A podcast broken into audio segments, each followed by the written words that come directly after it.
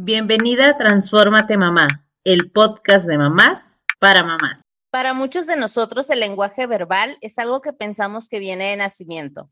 Sin embargo, es algo que se va adquiriendo en la infancia. Cabe señalar que cada niño tiene un ritmo diferente y también le ayudan los estímulos lingüísticos que la familia y el entorno le ofrece. Bienvenidas, Carla y Marisol. ¿Ustedes cómo estimularon el lenguaje verbal de sus hijos?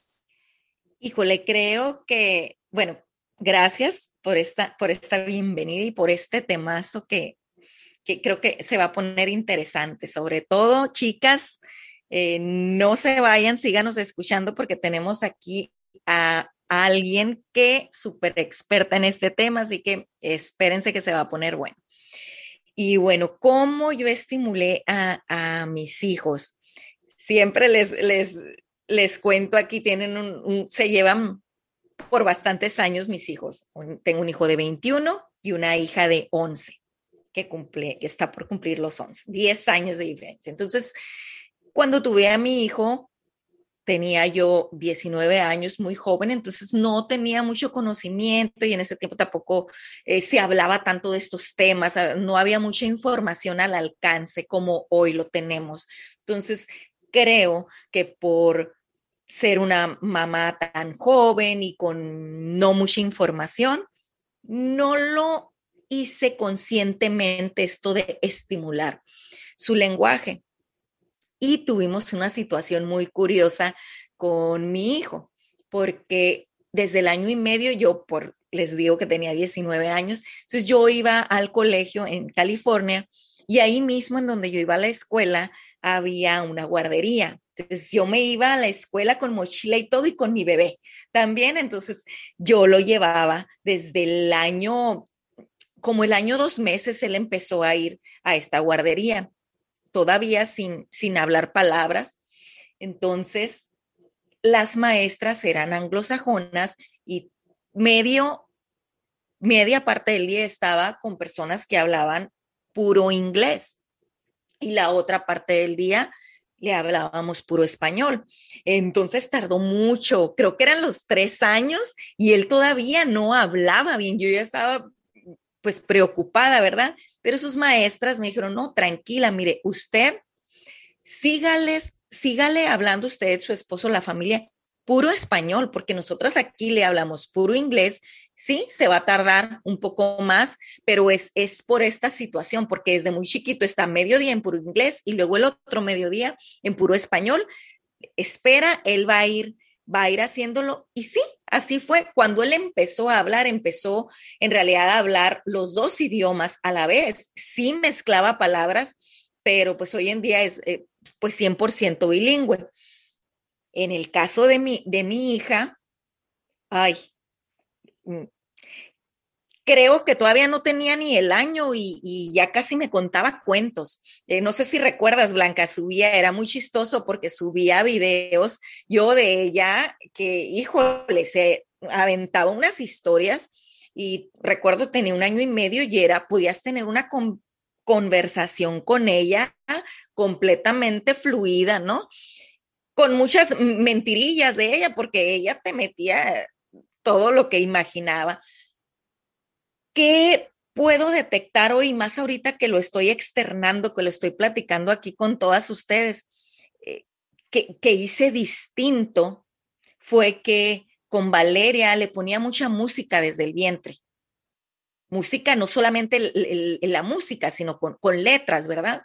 Y, y con Valeria también le leía más le leía más que a mi hijo, le leía a mi hijo también, pero con Valeria como que hice más ese hábito de todas las noches y también para dormir, ah, también la canción, ¿no? Entonces, no sé si ahorita, a ver, que la experta en lenguaje no, mm, me comente qué, qué es lo que piensa y estos diferenciales, ¿verdad? Entre lo que pasó con mi hijo y lo que pasa con mi hija. Mi hija fue puro español, ella sí puro español, y cuando ya eh, regresamos a Estados Unidos, ella entra al preescolar, pero tenía súper desarrollado ya su lenguaje en español.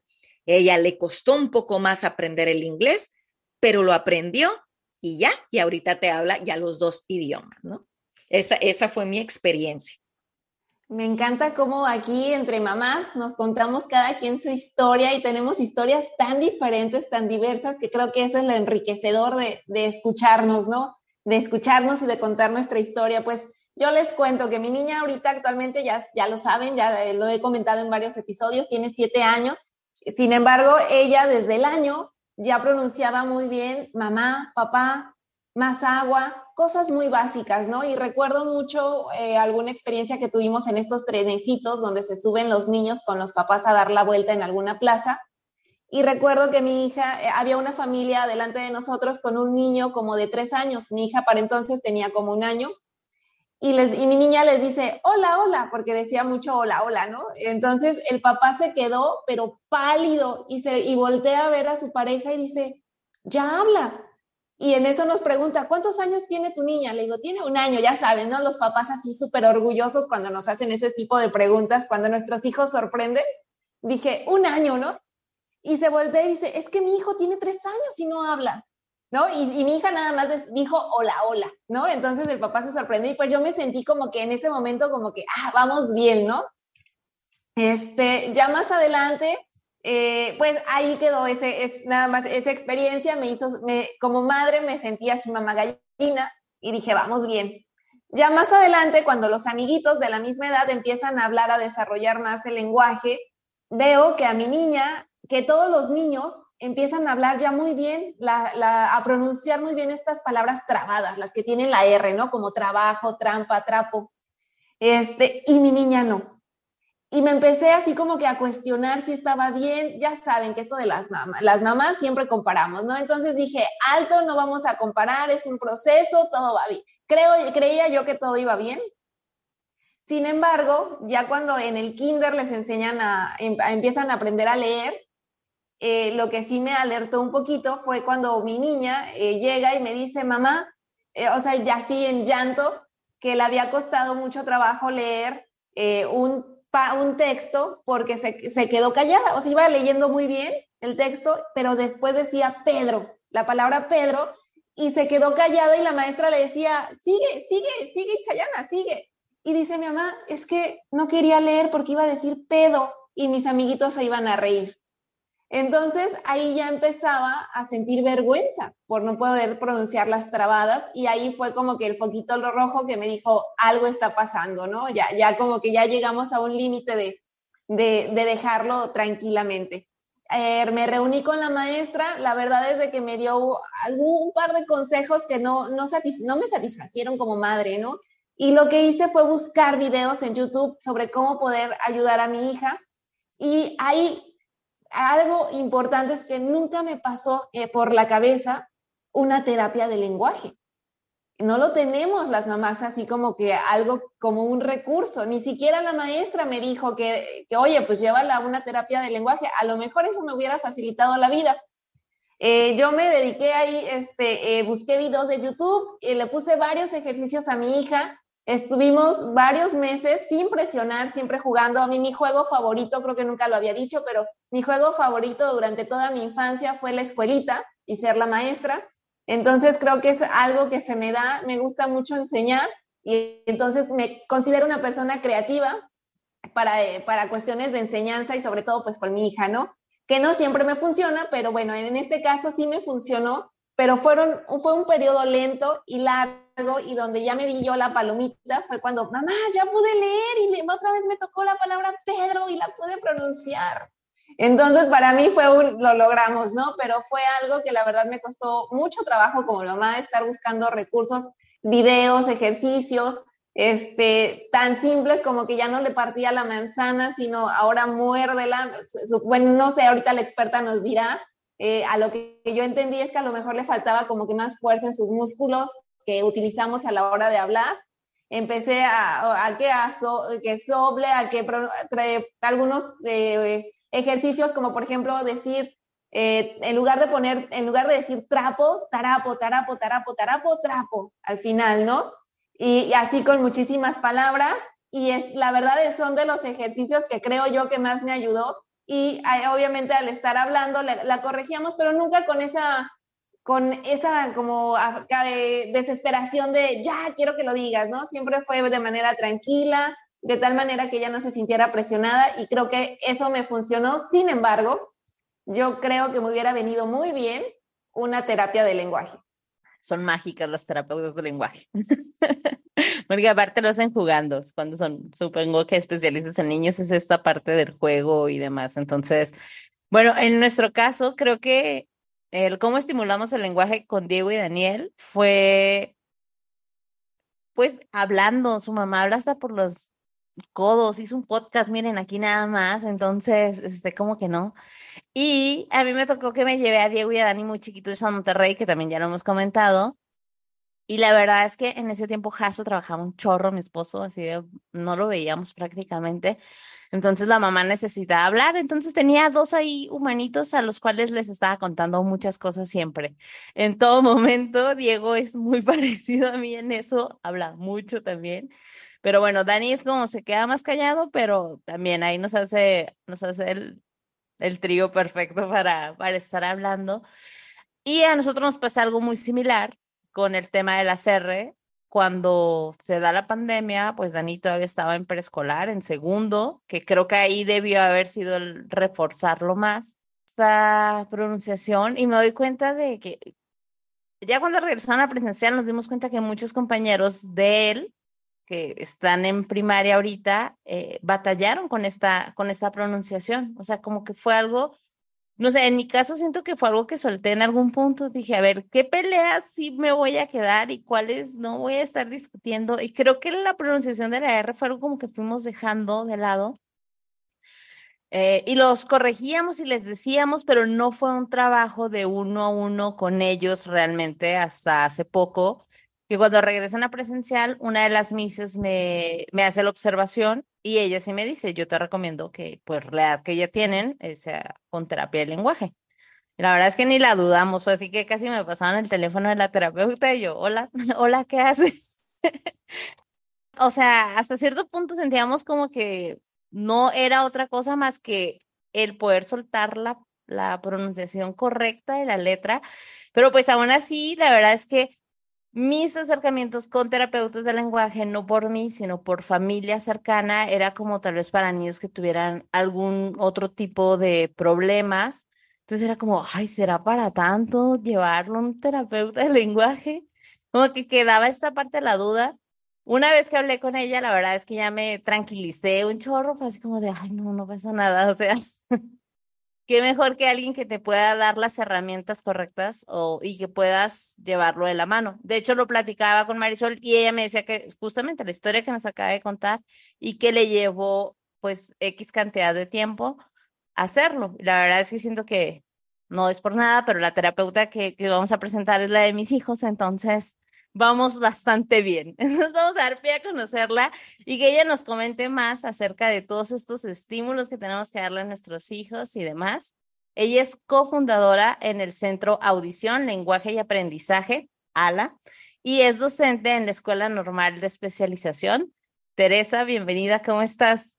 Hola, hola, hola a todas, a todos que nos están escuchando. Pues un placer el, escuchar sus historias de vida eh, creo que son lecciones, ¿no? Que, que, cada una de las mamás vivimos, ¿no? En diferentes circunstancias.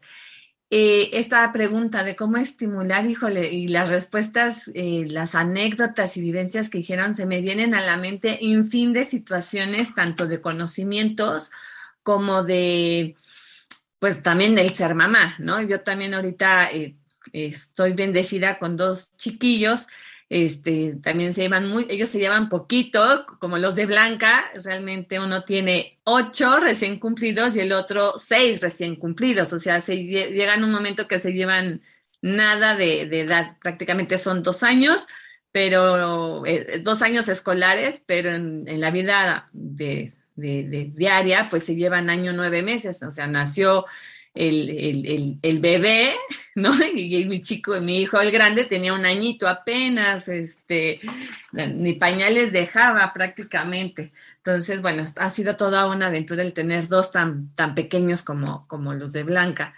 Este, ¿y cómo estimular? Eh, voy a hablar primero desde esta postura del ser mamá, ¿no? Pues como soy terapeuta, a mí no me costó nada de trabajo, o sea, nada, nada porque al final todas las estrategias que brindo en las sesiones, pues las apliqué de manera natural, no fueron ni pensadas, ni estructuradas, no, simplemente me salían, ¿no? El niño me decía, Titi, ¿no? Un, un, ejemplo, ay, sí, quieres la leche, ¿no? Y hacía mis entonaciones y hacía todo lo que hago en las terapias, pero en mi vida cotidiana. ¿Cómo logré esto? No lo sé. Yo creo que eh, mucho tiempo de estar practicando, pues se, se vuelven parte de uno. Entonces, sí empezaron a hablar a temprana edad los dos, a pesar de ser eh, varones. Los varones siempre tardan un poco más en esta expresión oral y las mujeres hablan mucho más rápido que los varones por las estructuras neurológicas que tenemos en estas diferenciaciones de género o de sexo, más bien, más que de género. Eh, y, y, bueno, sí, nada. Al año ya hablaban los dos, bueno, en sus años, ¿no? Hablaban los dos, cumplieron las etapas del desarrollo tal cual nos dice el libro, este, ¿no? Lo que sí, por ejemplo, zapatero, ¿no? Que casa del, del herrero, cuchillo de palo, ¿no? Al final del día, mi chiquito dice la F, ¿no? Mal articulada. Entonces, yo así de, ah, no puede ser, ¿no? Este, es imposible que esto le pase a una terapeuta. Sí, sí pasa, ¿no? Realmente, y estamos en que lo diga bien, en que lo diga bien, en lo que lo diga bien, porque existen etapas de adquisición. Y esto voy a hablar ya la parte teórica. Hay edades, y bueno, edades para cumplir ciertas circunstancias del desarrollo es muy tangible cuando nace un bebé y vamos al pediatra y te dice, ¡ay, ya sostiene el cuello! ¡Qué padre! No, el sostener el cuello, diría uno de mis sobrinos, que ya no se les derrita cuando los agarramos, ¿no? Que no se les caiga. Entonces es, ay, a los tres meses, ya se sienta, ay, si a los seis meses se sentó, al, este, al año, no, ya se para, se queda en la cuna, este, paradito y ya está haciendo sus pasitos, ¿no? Porque se da la marcha al año. Entonces, nos queda como muy claro la parte motora porque tenemos esta guía del pediatra. Pero también existen otros eh, desarrollos que tenemos que estar eh, muy en cuidado si se cumplen en, las, en los tiempos y en las etapas. Y entonces, cuando eh, eh, eh, en todas estas circunstancias que ustedes cuentan, les digo que me viene muchas cosas a la mente. A ver, por ejemplo, con Carla que decía, no, con mi chiquita ya la estimulaba desde la pancita y no solo música clásica, Beethoven, ¿no? Baby Beethoven y toda esta corriente que se lleva, que es muy buena. ¿Y por qué? porque realmente el sistema del oído, el oído se empieza a formar desde las 16 semanas del embarazo, desde muy bebé, o sea, realmente tres mesecitos y ya tu bebé es capaz de percibir sonido y hasta las 25 semanas ya el oído está perfecto. ¿No? Entonces, por eso cuando vamos a una fiesta embarazadas, la panza se te pone dura porque el bebé está estresado de la música que es muy fuerte y pasa toda la panza, la placenta, el líquido, y entonces, blup, blup, blup, blup, ¿no? Ahí está. No son sonidos puros por, por todo esto que, que, pasa, se filtra, pero se oye y aparte si vas a una fiesta de estas de barrio, este que es boom, boom, boom, boom, exacto, este, aparte se sienten las vibraciones, ¿no? Entonces, estresamos a nuestros chiquillos ahí desde muy pequeños. Pero esta parte de relajarte y ponerle eh, la música en la panza o los audífonos en la panza, el hablarle, eh, no está súper dicho que la, eh, la, voz de la mamá, los bebés la reconocen súper rápido. Pues sí, porque te oye desde tempranas edades, ¿no? Entonces, sí es muy bueno estimularlos siempre desde que sabemos que estamos embarazadas y tener estos cuidados y controles con el ginecólogo, porque también hay etapas que se cumplen dentro del embarazo, pero ese no es el tema. Este, pero bueno, tomando lo que decía, es que con mi chiquita, ¿no? Estimulaba bastante. Y luego vemos que tenemos esta circunstancia, problemas de R. Es que mi hijo se tardó el grande muchísimo en hablar por los dos idiomas. ¿No? Pero justo Carla no tocaba situaciones de articulación, tocaba situaciones de expresión, de estructuras, de, de, oración, vamos a decirlo así. En cambio, Marisol y Blanca tocan un tema muy claro, específico, que es tangible al oído, que es una mala articulación y las más difíciles sí son las sílabas trabadas, las R's y las R's. porque se adquieren hasta los seis años. ¿Sí? Entonces, ese es como muy, muy, no peligroso, muy, mm, muy tangible de que ya tiene siete, ya tiene ocho, ¿no? Y no las logran decir, y entonces, ah, tiene problemas de lenguaje, ¿no? Dificultades. Eh, en estas circunstancias sí hay que tener como cuidado que las etapas se cumplan porque se ven reflejados en los aprendizajes escolares. Entonces, este, tu, pequeña Marisol, pues no quería, eh, cuando relatabas más bien, yo dije, ay, seguro escribió mal. Yo ya estaba en otra onda cuando dijiste, no, no leyó, por pena, ¿no? Pero entonces yo digo, ah, ¿cómo habrá escrito? ¿Escribirá Pedro o escribirá Pedro? ¿No? este, escribirá, eh, no sé por qué, otra sílaba trabada es con las L's, Pluto, ¿no? Y ya ustedes se imaginan este, sin la L, ¿no? Ya está ahí, porque si no me van a poner el... Muy explícito este episodio. Exactamente. Entonces, creo que hay que partir que el lenguaje tiene cuatro niveles, vamos a, hablarlo eh, como niveles o cuatro elementos, cuatro dimensiones, donde cada una de ellas, estas cuatro dimensiones, eh, son claras y específicas en cada etapa de desarrollo. Por ejemplo, en un bebé, ¿cómo nos damos cuenta que nos habla? No te dice mamá, un bebito chiquitito de tres, seis meses, no te dicen, hola mamá, quiero leche, ¿no? Es su llanto, da, da, da, ¡ah!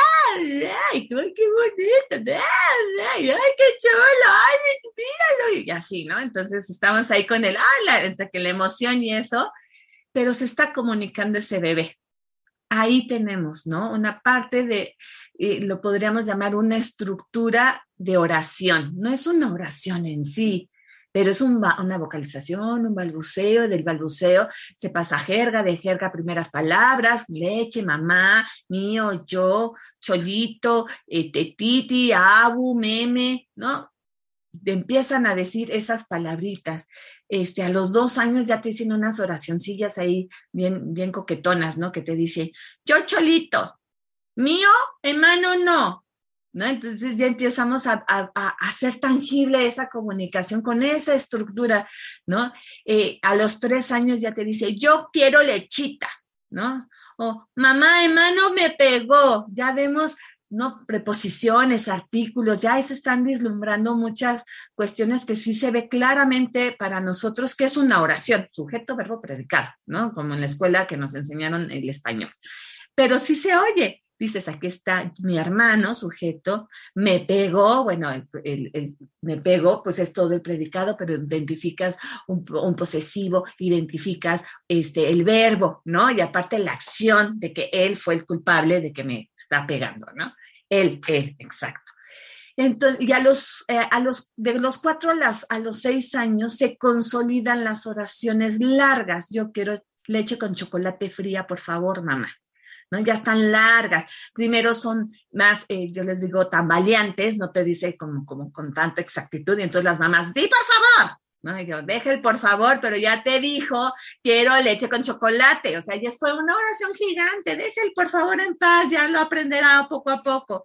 Este, y las mamás nos aferramos a que diga, por favor, por favor, por favor. Yo les digo, no se aferren, sí den la información, se dice por favor, tan tan. ¿Por qué? Porque lo importante son las estructuras. A esas sí no les exigimos, pero el por favor lo tienen que decir requete bien, ¿no? Entonces, bueno, eso es como un tip. Fíjense en la estructura que les dijo. Y de los, les digo, decía, de los cuatro a los seis, ya tenemos esta consolidación del lenguaje. ¿no? Ya tengo una oración larga, una oración estable, va mejorando, se va puliendo, pero prácticamente esta, este tipo de oración eh, se, se consolida a los seis. Ahorita a nuestras edades, que somos contemporáneas nosotras como mamás, este, tenemos esa oración. Sujeto, verbo, predicado, complementos directos, digo, objeto directo, objeto indirecto, complementos circunstanciales de tiempo, lugar, etcétera, etcétera, etcétera, etcétera. Desde los seis, siete años, o sea, porque neurológicamente nuestro cerebro lo logró. Y aquí va a haber un binomio. Porque si yo no oigo, que son los problemas de audición, no puedo desarrollar lenguaje. No hay esta entrada de estímulo para desarrollarlo. Por eso es importante la audición y después lo voy a retomar. ¿Sí? Entonces, tenemos, ya dijimos, la oración. Esto le vamos, eh, técnicamente se llama morfosintaxis, ¿no? La oración y cómo está acomodada y sus estructuras. Luego tenemos uno que se llama léxico semántico. El léxico es el vocabulario. Mamá, me, zapato, grillo, etc. Y, el, y el, semántico yo les digo que es el cajón donde acomodas el vocabulario. Si nosotros decimos, a ver, Carla, dime cosas rojas. Mm, cosas rojas, tomate. ¿Otra? Ay, me agarras así, como, ok, tomate, ketchup, salsa. Manzana. Manzana. No, o sea, esta rojo. Exacto. El corazón rojo, el amor. Corazón.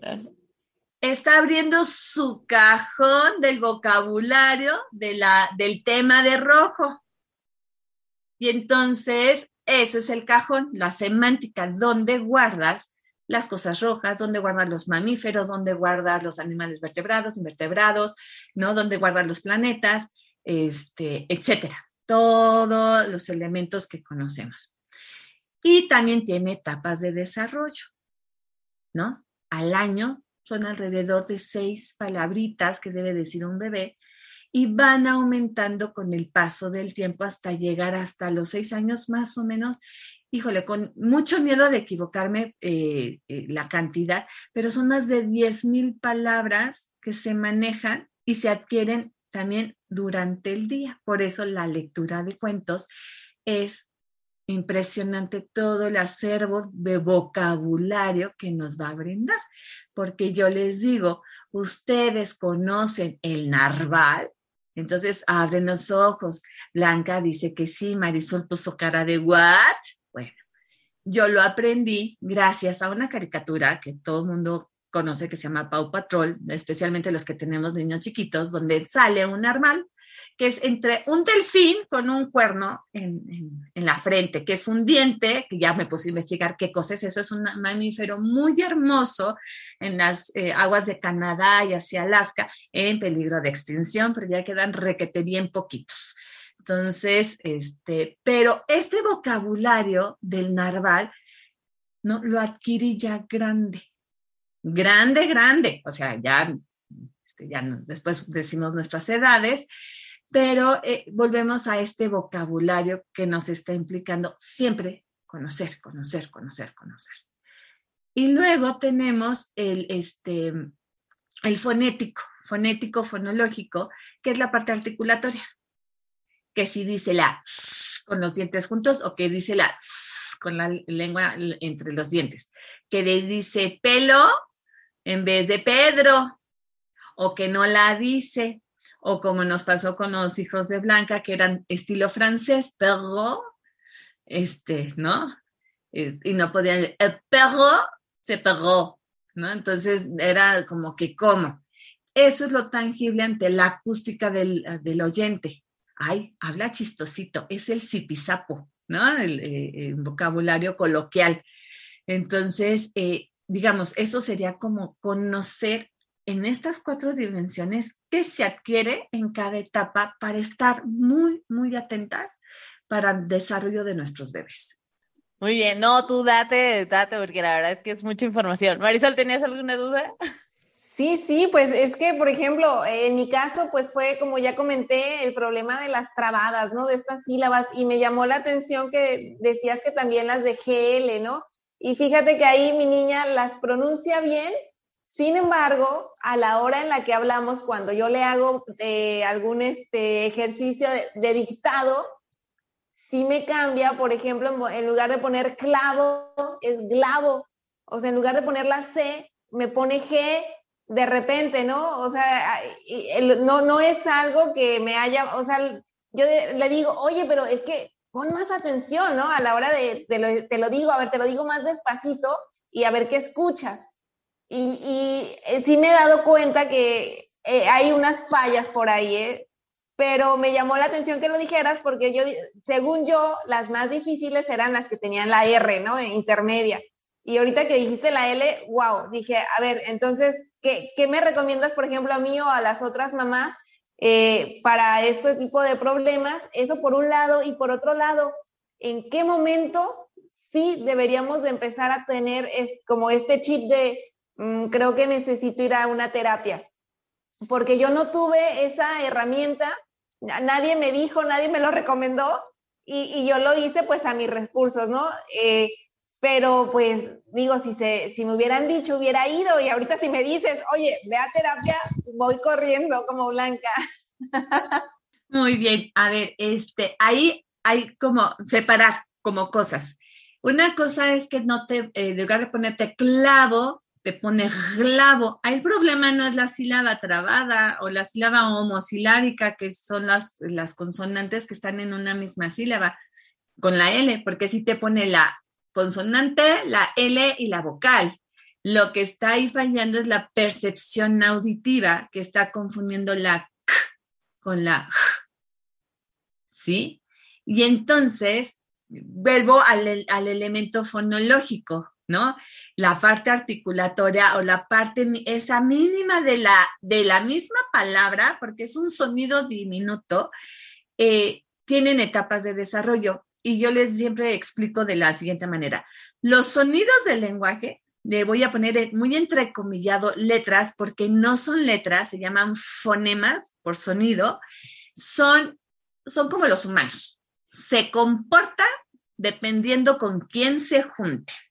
Si una persona va a ver al director, hola, ¿cómo está? Un placer conocerle, ¿no? Muy propio. ¿Me permite usted solicitar el permiso para eh, realizar actividades extracurriculares, ¿no? Usas, hasta buscas tu vocabulario perfecto para que por favor lo obtengas y, y te vea muy presumida, exacto, muy, este, muy profesional tu jefe o tu director. Pero si estás con las amigas, ¿no? Dices, no manches, tengo que ir a pedir el permiso y, híjole, ¿qué le voy a decir? O sea, yo solo quiero ir a que me corten el cabello y ni modo que le diga que me voy a cortar el cabello. O sea, hasta el tono, la grosería se permite en algunos contextos o, siempre yo les digo, este, yo nada más tengo tres amigas groseras y es donde me descoso porque con las demás, pues como que no les, no, no, no, estamos en el, en el momento de la grosería, entonces yo siempre esté muy, muy, muy propia. Entonces, así son los fonemas, ¿no? Este, se comportan de acuerdo con quien se juntan. Y, vamos a hablar ahorita como de rápido un ejemplo. Por ejemplo, sapo, ¿sí? La se oye fuerte al principio, es una letra fuerte, dominante, orgullosa, ¿no? Sapo se oye perfecto a lo mejor en mesa también se oye, se oye bastante bien, estoy entre dos vocales, ¿no? Mesa, se oye bien, menos fuerte que en sapo, pero se oye bastante bien, también tiene su presencia, su personalidad, esa S. Pero tal vez en corazones sí se oye, pero es un poquito más tímida, se oye suavecita, ¿no? Porque está al final de la palabra, entonces su sonido es como más chiquito, más suavecito. Pero si yo te digo en la palabra constitución, la S no se ve, no se oye. Es, mira, yo creo que pobrecita tiene un trastorno que no sale de su casa, ¿no? Entonces, no logramos que esa S, porque justamente está junta a dos que la dominan con, por sonido, entonces constitución, de manera adecuada, así decir la constitución, se oye ahí apenas un soplidito suavecito. Entonces, eh, volviendo al ejemplo de clavo y glavo, tenemos que checar esta percepción acústica del sonido. Entonces, uno, por ejemplo, con tu hija en específico, yo creo que hay que trabajarle la escucha. ¿Qué escuchaste? Si te escribió glavo, es que escuchó glavo, no escuchó clavo. Y sí oye, no es sorda. ¿sí? No es hipoacúsica, sí tiene su aparato auditivo bien, pero el proceso y la conformación en el cerebro la está, eh, se está cambiando porque ella está escuchando clavo, no clavo. ¿Sí? Y entonces hay que reforzar esos sonidos con ciertas estrategias muy específicas, ¿no? Este, yo te diría primero, a ver, vamos a practicar la casa o gama, ¿no? Como eh, estos, eh, estas palabras binarias, ¿no? Que se escriben, se oyen casi iguales, como para ir ejercitando, y lo pongo en, en comillas, este oído, porque aparte, clavo, pues está bien cañón, o sea, tiene la K, la la, o sea, ah, es de las difíciles. Entonces hay que ir ejercitando y a lo mejor, clavo, en susurro, siempre el susurro nos va a ayudar a, para que la acústica de ese sonido consonántico se oiga mejor. Porque si yo le digo, clavo, clavo, clavo, les grito el clavo por todos los, se oye la A, no se oye la K, porque está dominando el sonido de la A. Y entonces, ¿qué hace con la K, que de por sí no se oye? Pues la, la pachurra. ¿No? Entonces, clavo y se oye más fuerte y bueno, eso es una estrategia así como específica para Marisol. Y volviendo a esto, justo lo que hace de las terapias. A ver, la filosofía que tenemos en el consultorio, Blanca lo está viviendo, es que, eh, es que la familia es importante para nosotras tienen que estar los papás adentro. Es muy difícil como terapeuta que los papás estén adentro porque una, eh, digo, no sé la concepción de otras terapeutas, me vigila, no sabe, me estorba, el niño se porta mal, se consiente, el niño no me pela. Bueno, hay 20 mil cosas. Pero nuestra filosofía de ALA es que el papá tiene que estar presente en las terapias para trabajar con él las estrategias y favorecer en casa que están los 40 y, bueno, las 10 horas con ellos, porque entre, digamos, ahorita con Blanca las vacaciones, pues nada más viene una hora a la semana. O sea, en el día del día del día del sol son 12, ¿no? Solo pasó conmigo una hora. Entonces, los papás deben conocer estas explicaciones para que digan, ah, va por aquí, ah, no, va por acá al conocimiento, ya lo hemos dicho, la educación, rompemos barreras y nos hacemos mejores, ¿no? E, e, en estas eh, grabaciones que están ustedes eh, implementando realmente es que estamos educando, educando para ser mejores papás. Entonces yo, bueno, esa es como mi postura, que los papás deben de conocer desde su eh, conocimiento de su propio hijo para dar elementos y estrategias pertinentes para su propio hijo. ¿Sí? Así, muchas gracias, Tere. Yo quisiera pedirte, ¿qué le, ¿qué le dirías a las mamás que nos estén escuchando que tal vez sus hijos ya tengan 10, 11, 12 años, no sé, y todavía están con estos problemas de estas trabadas, ¿verdad? Y que muchas tal vez dicen, identifican el problema y lo saben, son conscientes, pero dicen, ay, solo se le va a quitar, ay, después. Es normal. ¿Qué les dirías a ellas? ¿Qué les recomiendas? ¿Y cuáles serían esas consecuencias que pudiesen tener sus hijos si no acuden a una terapia de lenguaje? Híjole, qué, qué buena pregunta. A ver, eh, primero quiero decir, no, ningún niño es flojito para hablar. Ningún niño. ¿Qué niño han conocido en sus vidas que diga, ah, hoy no me levanto, tengo flojera, hoy no voy a jugar? ¿No? Ninguno. Se levantan y a jugar. Sucede igual con los procesos de desarrollo. Ningún niño dice, ah, hoy no tengo ganas de decir la R. Hoy no tengo ganas de decir oraciones, tengo flojera. Pues no, porque es algo innato y voy a retomar un poquito lo que sea. Innato significa que tu cerebro está listo, tiene el chip, pero como ese chip necesita, como todo eh, dispositivo electrónico, corriente para que funcione, el chip innato tenemos las estructuras neurológicas para poder hablarlo. ¿Y quién, quiénes va a ser nuestra corriente? La familia. La familia va a hablar, va a estimular, ¿no? Si no hay una situación anatómica como la situación de la sordera, el niño va a desarrollar lenguaje como, como te pasó a ti, ¿no? A los 19 años. Pues así, silvestremente, ¿no? Sucedió que lo estimulaste, no viste cómo, pero el niño habla dos idiomas a la perfección. ¿Cuáles son los detonadores? Y vuelvo a las etapas de desarrollo. El lenguaje se termina de adquirir a los seis años. Si tienes seis cumplidos y no te dice algún sonido del lenguaje, hablando en, morfos, hablando en fonética, llévalo a terapia que te lo valoren con la terapeuta. Es complejo porque no hay muchas terapeutas de lenguaje que tienen estos estudios, especialmente en provincia. Hay muy poquitas. Y entonces tenemos psicólogas educativas, tenemos pedagogas y tenemos una gama de circunstancias, ¿no? Porque pues también no hay, eh, más en provincia no hay tanta eh, difusión en este tipo de, de, de especialidad de carrera, porque es una carrera se estudian cuatro años más tu servicio social, ¿no? Entonces, es una carrera en sí. Llévalo con el especialista. Si el pediatra te dice, ay, es flojito, déjalo así, se le irá pasando, es que es consentido, es que no, a ver, vamos a ir con el especialista, porque yo te puedo decir, sí, sí está consentido, ¿y qué vamos a hacer como familia para que el niño hable? Sí, de acuerdo, es consentido, pero no me sirve de nada saber que alguien más me diga que soy que mi hijo está consentido por mí. Ya, ok, gracias por la información. ¿Y qué voy a hacer yo? Pues no sé, porque nadie me dice. Entonces me dice, ti, ti, ti, y yo le sigo dando las cosas. ¿No? Señala con el dedo y yo le doy las cosas. Y se, se nos hace tan automático que las mamás no nos damos cuenta que le dimos las cosas. ¿No? O sea, e, ejemplo así, recogiendo a mi hijo de la escuela, dime a qué horas me saca el celular de la carterita que donde lo llevo colgado. No, nunca me doy cuenta. No lo siento, ¿no? Eh, ah, ya toma el teléfono, chamaco, que no sé qué, ¿no? Pero ¿a qué horas fue?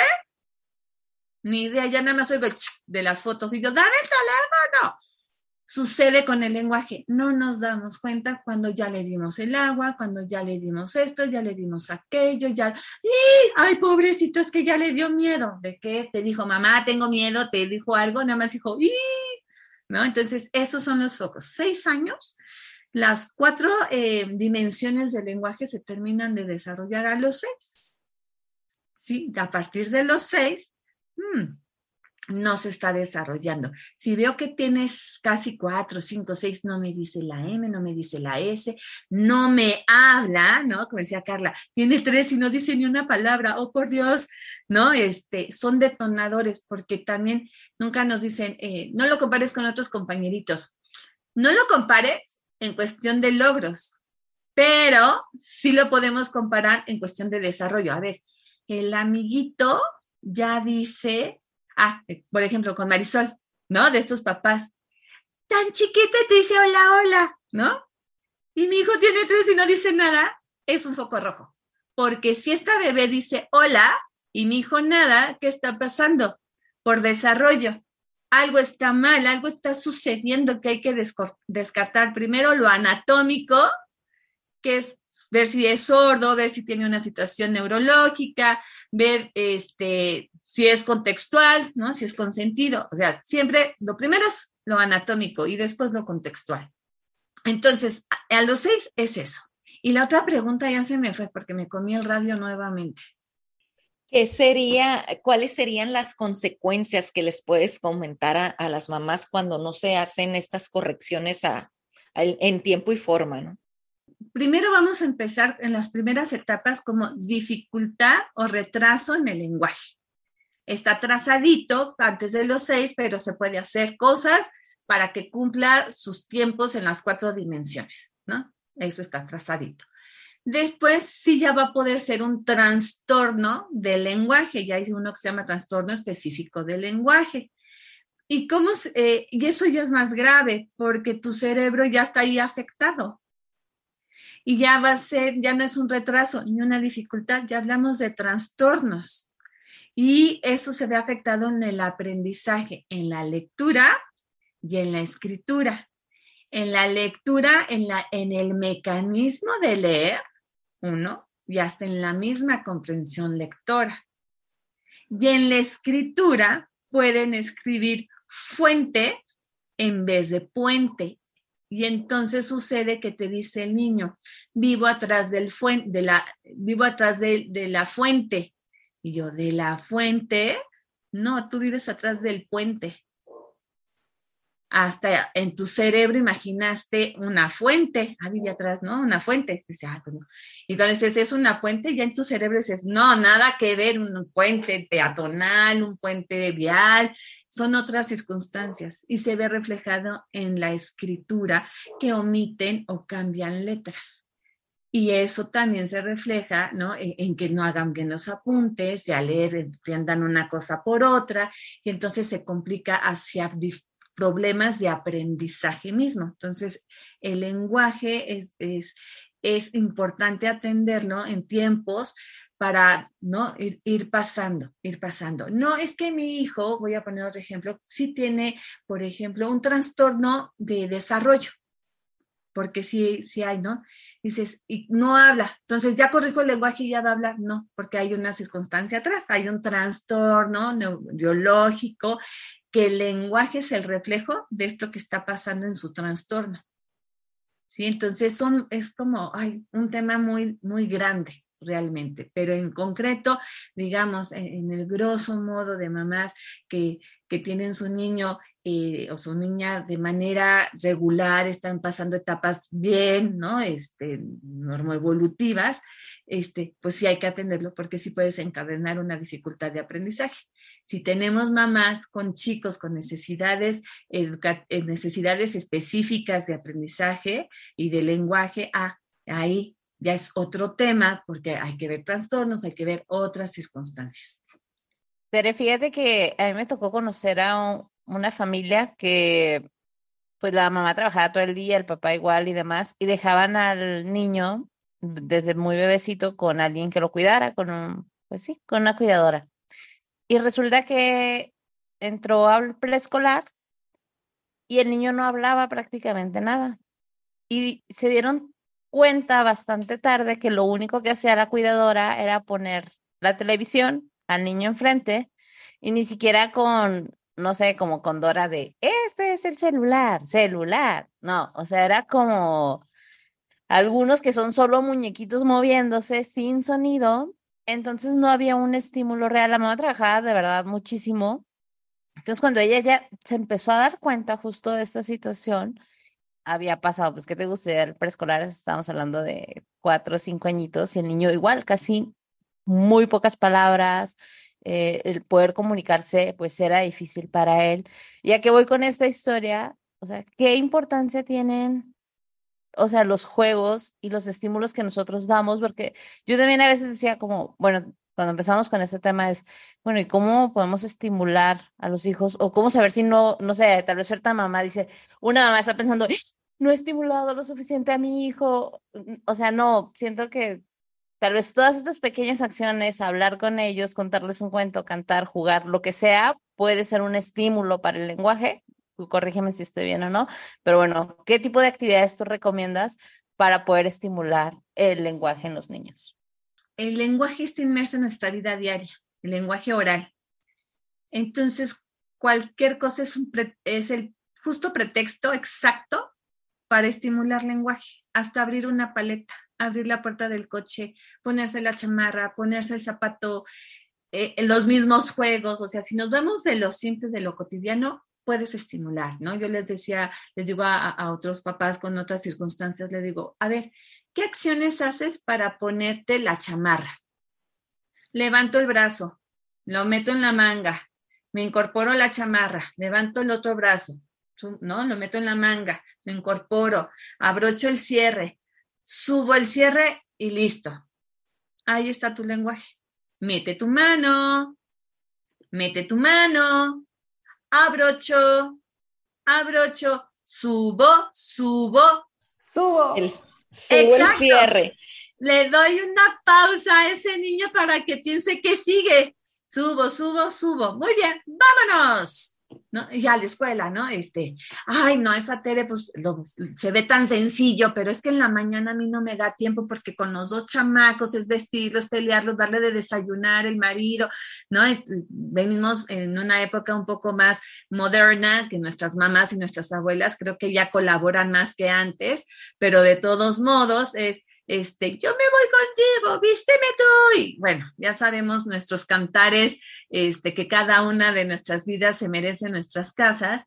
dices, no, no puedo, auxilio, a esa hora de la mañana no, busca un momento. A la hora de la comida, si ya sabes que en la tarde vas a estar libre, tranquila. Oye, ¿quieres sopita? Tengo sopa y arroz. ¿Qué quieres? Chopa. Mm, sopa.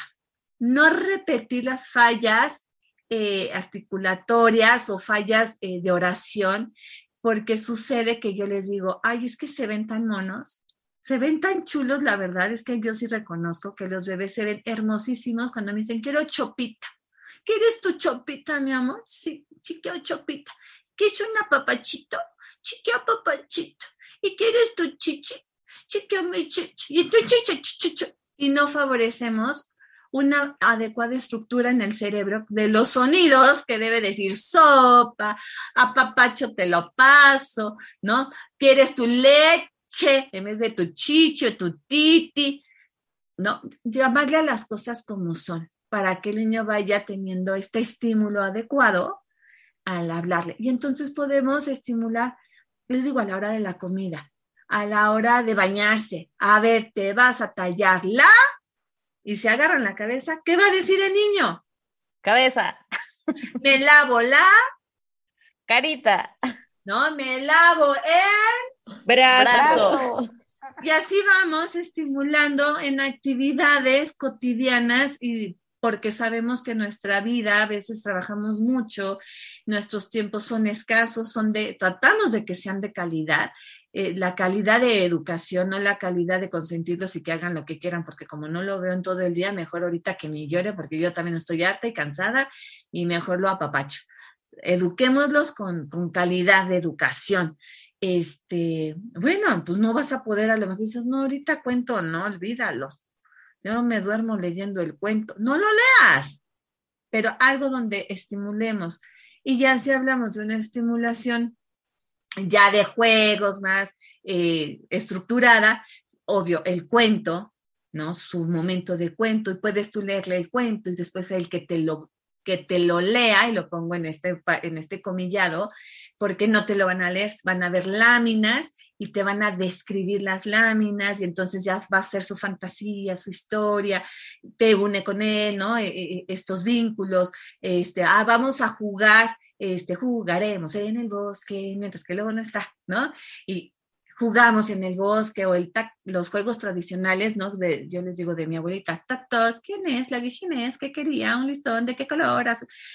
No me estoy parando, estamos comiendo y estamos jugando al toc toc. Ya sé que cuando le atinas al color que el niño pensó tienes que correr, pues no corras, abrázalo, hazle cosquillas. Las rondas infantiles son buenísimas, este, son repetitivas, redundantes y por eso nos las aprendemos canten, no solo les pongan el celular, la voz proyectada desde el ser humano es muy rica porque puedo enfatizar las canciones, las letras, ¿no? Sol, solecito, caliéntame un poquito, y mañana y toda la semana, uno, dos, ¿no? O más lento, más rápido, este, o que el niño la termine, sol, solecito, caliéntame un poquito, y así. Entonces, todo es estimulación. Démonos el tiempo nada más de darle la oportunidad al niño a que reaccione a esas estimulaciones, no como yo ahorita que me como el radio y me como el micrófono, que hablo y hablo y hablo, hablo y no doy pausas a que el otro me responda. Hay que dar esas pausas para que el otro te responda. El otro es tu hijo. Y sí, la tele no es la mejor opción para estimular lenguaje. El lenguaje, si vas a estimularlo, tienes, digo, yo, también, ¿no? Yo les digo, ay, están con la, con la nana tablet, ¿no? Está con la nana iPad, porque ahorita no los puedo tener, pero les digo, velo en inglés para estimular la parte en inglés, ¿no? O sea, el oído se va ejercitando en estos idiomas, pero en sí, como le pasó a Carla, pues tuvo que hablar en inglés y en español mitad del tiempo eh, para lograr que su hijo, ¿no? Separara los dos idiomas en su cerebro y ya es bilingüe 100%, pero no se la pasó viendo la tablet, no, la tele en su época, porque... No, ni había, no. Ni había, pero había tele. Ajá. Este, no, todo el tiempo estaba este, con Plaza Sésamo, ¿no? O sea, estaba en la escuela, toda la estimulación es oral, siempre, siempre, siempre, y claro, el, afecto, el, sentirlos, el apapacharlo, también genera esta sensación de, de paz, de amor, y pues, ¿no? Somos un ser íntegro, no logramos unas cosas sin las otras. Ahorita que retomas, Tere, esto de, de cuando mi hijo empezó a hablar ambos idiomas. Eh, quiero, quiero hacerte la pregunta de si aprender dos idiomas al mismo tiempo eh, les pueda causar un retraso en el lenguaje eh, en los niños pequeños, así como pasó con mi hijo. O sea, fue normal por la situación en la que estaba que mi hijo tardara tanto en hablar. Sí, es normal. hay muchas familias bilingües en este intercambio ya cada vez hay más, ¿no? Este, eh, franceses con gringos, mexicanos con coreanos, este, ¿no? En, esta, en estas eh, cuestiones de idiomas en sí, sí, yo les digo, se tardan, se tardan más, sí se van a tardar más tiempo porque el papá le habla francés y la mamá le habla español, ¿no? El papá le habla inglés y la mamá, pues bueno, no, nuestra lengua, español mexicano aparte, ¿no? Este, se tardan, se tardan un poco más. Eh, el lenguaje se divide en dos gamas, lenguaje comprensivo y lenguaje expresivo. Ahorita todo este tiempo hemos hablando sobre la expresión y no hemos tocado la comprensión.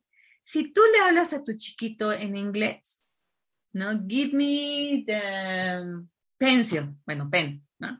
Give me the pen y va y toma y dices, ah, sí está entendiendo la instrucción en inglés. Y le digo, pásame la pluma, ah, también me la pasa sin bronca. ¿No? En esta comprensión mismo del, lenguaje. Entonces, eh, sí se tarda hasta que su cerebro pueda hacer esta división. Ah, mi mamá es español y mi papá es inglés, ¿no? Ah, en la escuela inglés, mi casa español, ¿no? Este, y entonces por eso hablan el spanglish, el, este, no sé cómo decirlo en francés, este, span French, no sé, porque se les cruza el cable en lo que su cerebro reajusta estos idiomas eh, en estas áreas acústicas, es decir, ah, ahorita es inglés, ah, ahorita es español, y pueden hacer perfecto el switch, ¿no? Este, seguro tu hijo cuando está, dice 100% y seguro el acento y se lo confunden con, con, con, sajones y también lo confunden como mexicano, ¿no? Este, porque especialmente tú en la casa le dijiste, háblame bien el español, ¿no? Um, mm, ah, mm, ah. Eso le pasaba mucho cuando estaba pequeño y sus primos se desesperaban, lo recuerdo mucho, porque decían, ya dilo, como sea, en el idioma que sea, pero dilo, pero él trataba de, cuando estaba con la familia en México, decir todo en español. Entonces él se tardaba un poco más y hacía esto. Ah, ah, y, sus ojos los llevaba así como recordando, a ver, estaba haciendo este proceso en su cerebro de si es todo en español y él se esforzaba mucho por hacerlo todo en español o todo en inglés. Y entonces los demás, eh, sus primos, ya como sea. Y entonces yo les decía, esperen, esperen. Y yo le decía a mi hijo, no te preocupes. Y sabes qué, si lo tienes que mezclar, ya luego dije, ay, ¿sabes qué? Si tienes que mezclarlo, mézclalo. Si ocupas ayuda con una palabra, pues pregunta cómo se dice así. Entonces, porque luego cometía esto de, por ejemplo, en inglés, dulcería, se, eh, pues candy store, ¿verdad? Y, y dulce, candy. ¿Verdad? Y en, y en México, pues la dulcería, entonces él eh, eh, llegó a una dulcería y decía, ah, la candería. Entonces hacía eso, la candería, eh, que según él diciéndolo en español, ah, cometía eso, pero ahorita pues ya 21 años, ¿no? Pero sí, entonces para las mamás que están en esa situación, no se desesperen con ellos y tampoco los pongan así como entre la espalda y la pared de que todo español o todo inglés, porque cuando están así desarrollando y aprendiendo los dos al, al mismo tiempo, pues los dejamos así todos como, no, tengo que decirlo todo en español o todo en inglés y, y, y, es, y los ponemos en, en una situación muy difícil.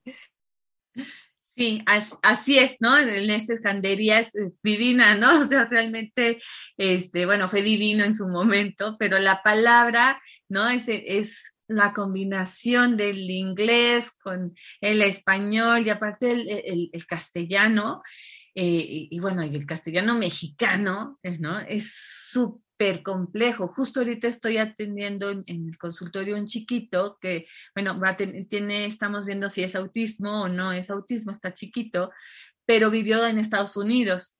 Y entonces ya están acá en México y pues la mamá le habla español, son mexicanos los papás, pero el papá habla perfecto inglés y le habla en inglés al niño. Entonces la terapia es bien chistosa porque este, de pronto, por ejemplo, yo le digo, vuelta, vuelta a un, a un juguete que se le da vuelta, ¿no? Vuelta, vuelta. Y yo, ay, en inglés, ¿cómo se dirá? Round, around, around. No, no puede ser around porque around es como darle la vuelta a la cuadra. En México es vuelta a la cuadra, vuelta, gira. Yo en mi cerebro, en lo que se estaba diciéndole vuelta, vuelta, pensaba, ¿cómo se lo digo en inglés? Digo, papá, ¿cómo le dices? O sea, ya me cansé de buscar la palabra y me dice spin. Y yo, ¡ah!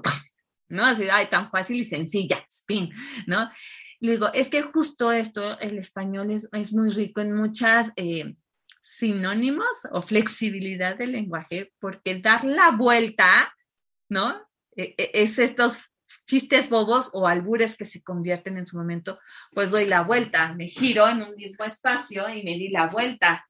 O le doy la vuelta a la silla, ¿no? O me doy la vuelta de carro, o me doy la vuelta en mi propio eje. Entonces, da igual si es girar, si yo te digo gírate o date la vuelta, ¿Me entiendes? Te das la vuelta en tu mismo eje o te giras en tu mismo eje.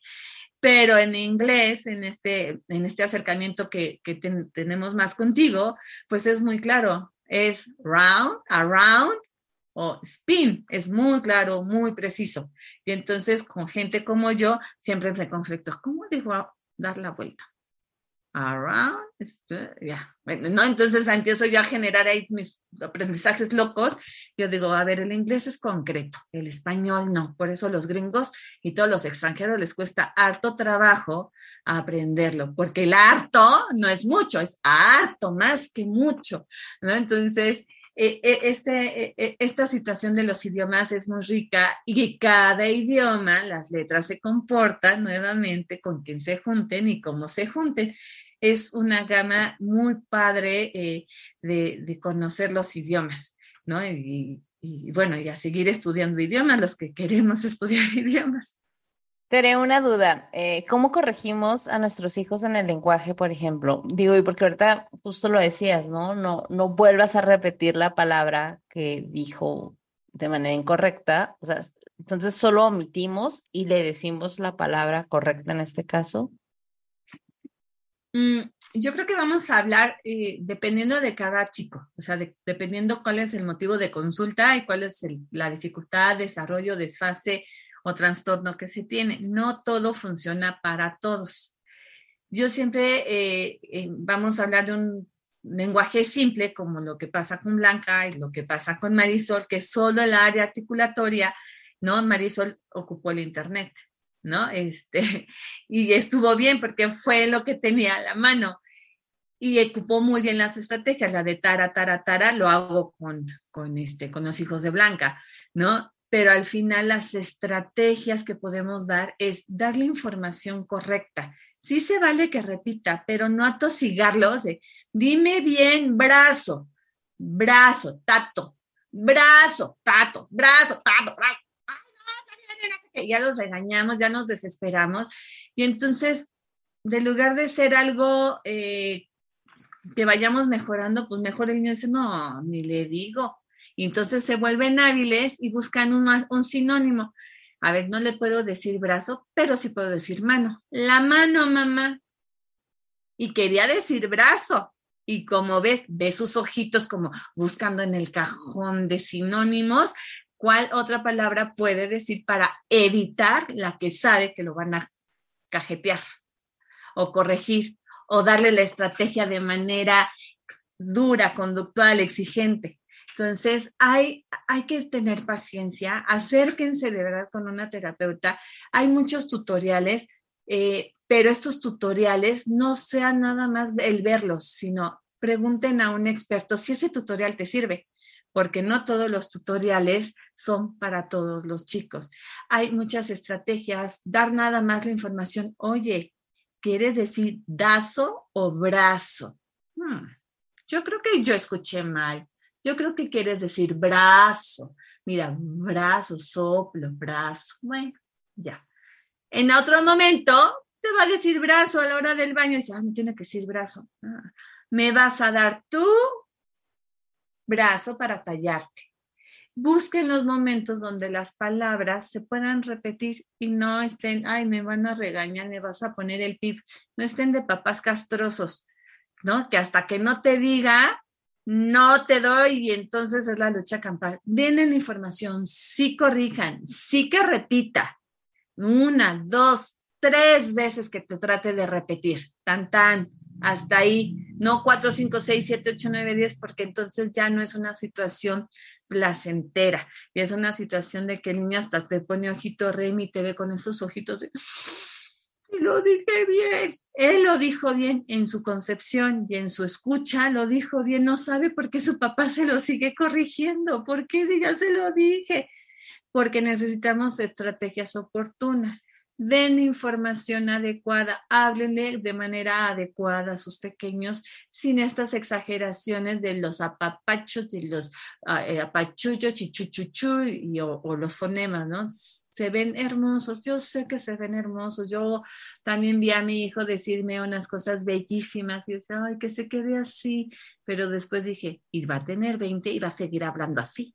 Entonces ya no se va a ver hermoso le van a hacer bullying, le van a hacer el fipizapo. Dije, no, me sacrifico yo el dejar el ver hermoso porque él va a crecer.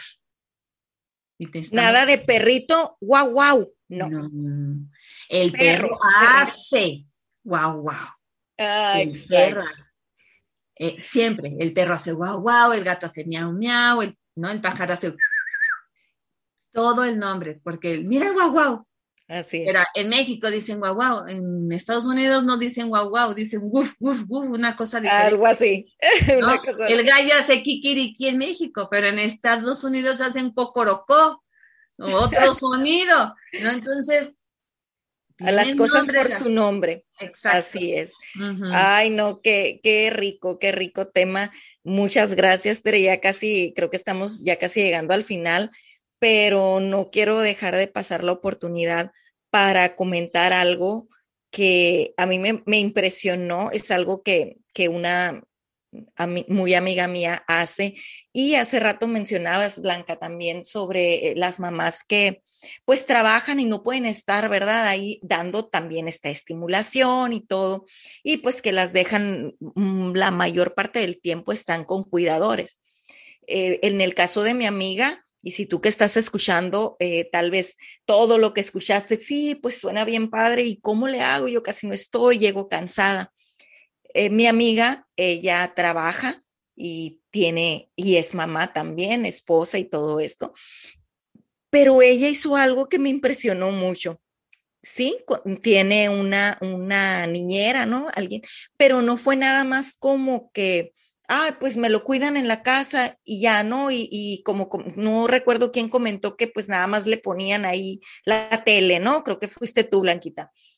Pero ella, mi amiga, chicas, hizo una carpeta con ejercicios a tal hora, una rutina y todo con imágenes, con indicaciones, con qué libro, con qué audio poner.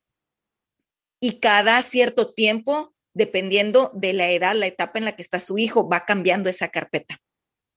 Entonces se me hizo, jamás se me hubiera ocurrido, jamás se me hubiera ocurrido, creo que es muy buen recurso para esas mamás que tienen que estar fuera por bastantes horas y que tienen a una cuidadora en casa, ¿no? Y luego dice, ay, pues le dije, pero no lo hace. En el caso de, de ella, pues hay cámaras, ¿verdad? Entonces la, niñera sabe y sé que muchas que van a estar escuchando podrán identificarse con la situación de, mi amiga. No es la mía, pero me pareció muy interesante cuando ella me lo platicó. Y, si alguien eh, tiene la posibilidad, está en esa situación y tiene esa posibilidad, está genial. yo creo que abonando, o sea, yo también soy una mamá trabajadora, ¿no? Este, las tardes estoy trabajando, no todas, pero muchas de las tardes. Y sí contratar, si no tienen la oportunidad de llevarlo a una estancia, a una guardería, que creo que ahí pues le tienen que pagar, ahora sí que uno paga o las de gobierno, no importa, este, se estimulan. Si no tienen estos recursos de llevarlos a escuela, sí cerciorarse que con la persona que esté, les den la estimulación, porque justamente pues se dieron cuenta hasta los cinco años que nada más le ponían la tele en mute y el niño ahí, ¿no? Creciendo solo en, el silencio. Entonces, sí cerciorarse, pedir currículums, este, entiendo que dices, no, me sale recara, mejor una chamaquita, ¿no? Este, nada más que vaya y que friquen, nada más me los cuide. Lo barato sale caro también, ¿no? Que tengan cierta preparación y que le guste lo que va a hacer. Y el recurso de las cámaras creo que este, en esta actualidad no solo para ver si trabaja la chica, sino para saber que tu hijo esté seguro, entonces, este, sí, yo, yo soy de la idea de que si estás trabajando, si tienes la posibilidad, llévalo a una estancia de paga o de gubernamental porque convive con más niños, no solo es el adulto y él, estimula mejor eh, un, ambiente con, con niños de, sus edades. Las maestras sabemos que están capacitadas, eh, investiguen la escuela, investiguen los docentes, ya tenemos muchos recursos por investigar, pero sí, es eh, lo que yo puedo abonar es si tienen la oportunidad de una estancia, es mucho mejor porque hay niños que conviven y comparten y la estimulación del lenguaje es se va rápido. Si hay un atraso, ahí lo detectan, ahí te dan indicaciones, ahí están al pendiente de, tu chaparrito, chaparrita, y te van guiando hacia si necesita terapia o si le damos tiempo de desarrollo. Entonces, también en, esta cuestión, cómo detectar, pues si yo no sé, hay expertos y la escuela regularmente es el quien nos dice, mm, se está atrasando ya está pasando esto, ya está pasando aquello. Yo te quería agradecer por toda la información que nos has brindado, los consejos, la verdad, buenísimos. Y nada más te quería agregar a esto que estabas diciendo antes de, de, que te, de lo que había comentado al último esta Carlita,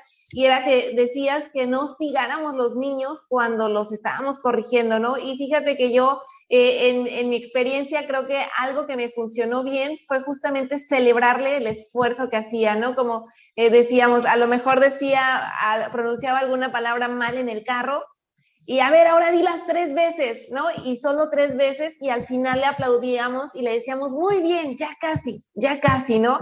Y entonces mi hija se sentía como que, wow, ya casi, ya casi puedo, ¿no? Entonces se seguía esforzando y creo que fue parte de, del éxito como madre en esta experiencia eh, pues sola, ¿no? Que, que, me aventé con, con mi hija, eh, el siempre estarles reconociendo y como bien decías, no hostigarlos. Y fíjate que eh, tengo un videíto por ahí, este, de mi niña cuando tenía como dos años, yo creo, es la, verdad no recuerdo cuántos años tendrá en ese video, pero después lo checaré. Y justamente estábamos, le estaba ella lavando trastes, me estaba ayudando así chiquitita en una silla y quería agua. Y yo le dije, y yo le decía, o sea, le, le, decía la frase completa para que ella me la repitiera, ¿no?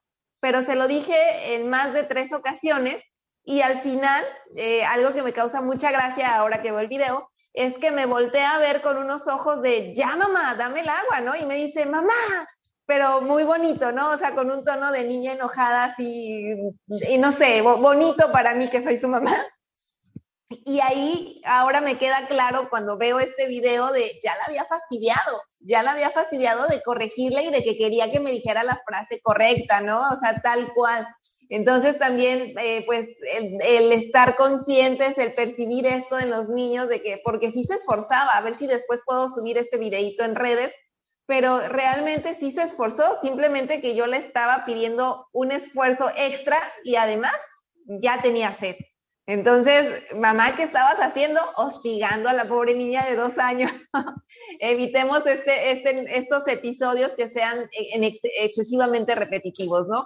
Muchísimas gracias, me ha encantado todo lo que nos has dicho, de verdad, híjole, como para escuchar este episodio dos o tres veces, sobre todo porque somos muchas las mamás o tenemos muchas amigas que, por ejemplo, eh, sus hijos no hablan, no hablan y tienen cinco años, entonces, como tú dices, una terapia es un excelente consejo para estas mamás. Tere, antes de cerrar y para retomar este punto que está comentando Marisol, ¿cómo, yo sé que lo has dicho, pero cómo nos puede ayudar una terapeuta en el lenguaje? Yo creo que la ayuda que se les puede dar en una filosofía de familia es orientarlos, una orientación.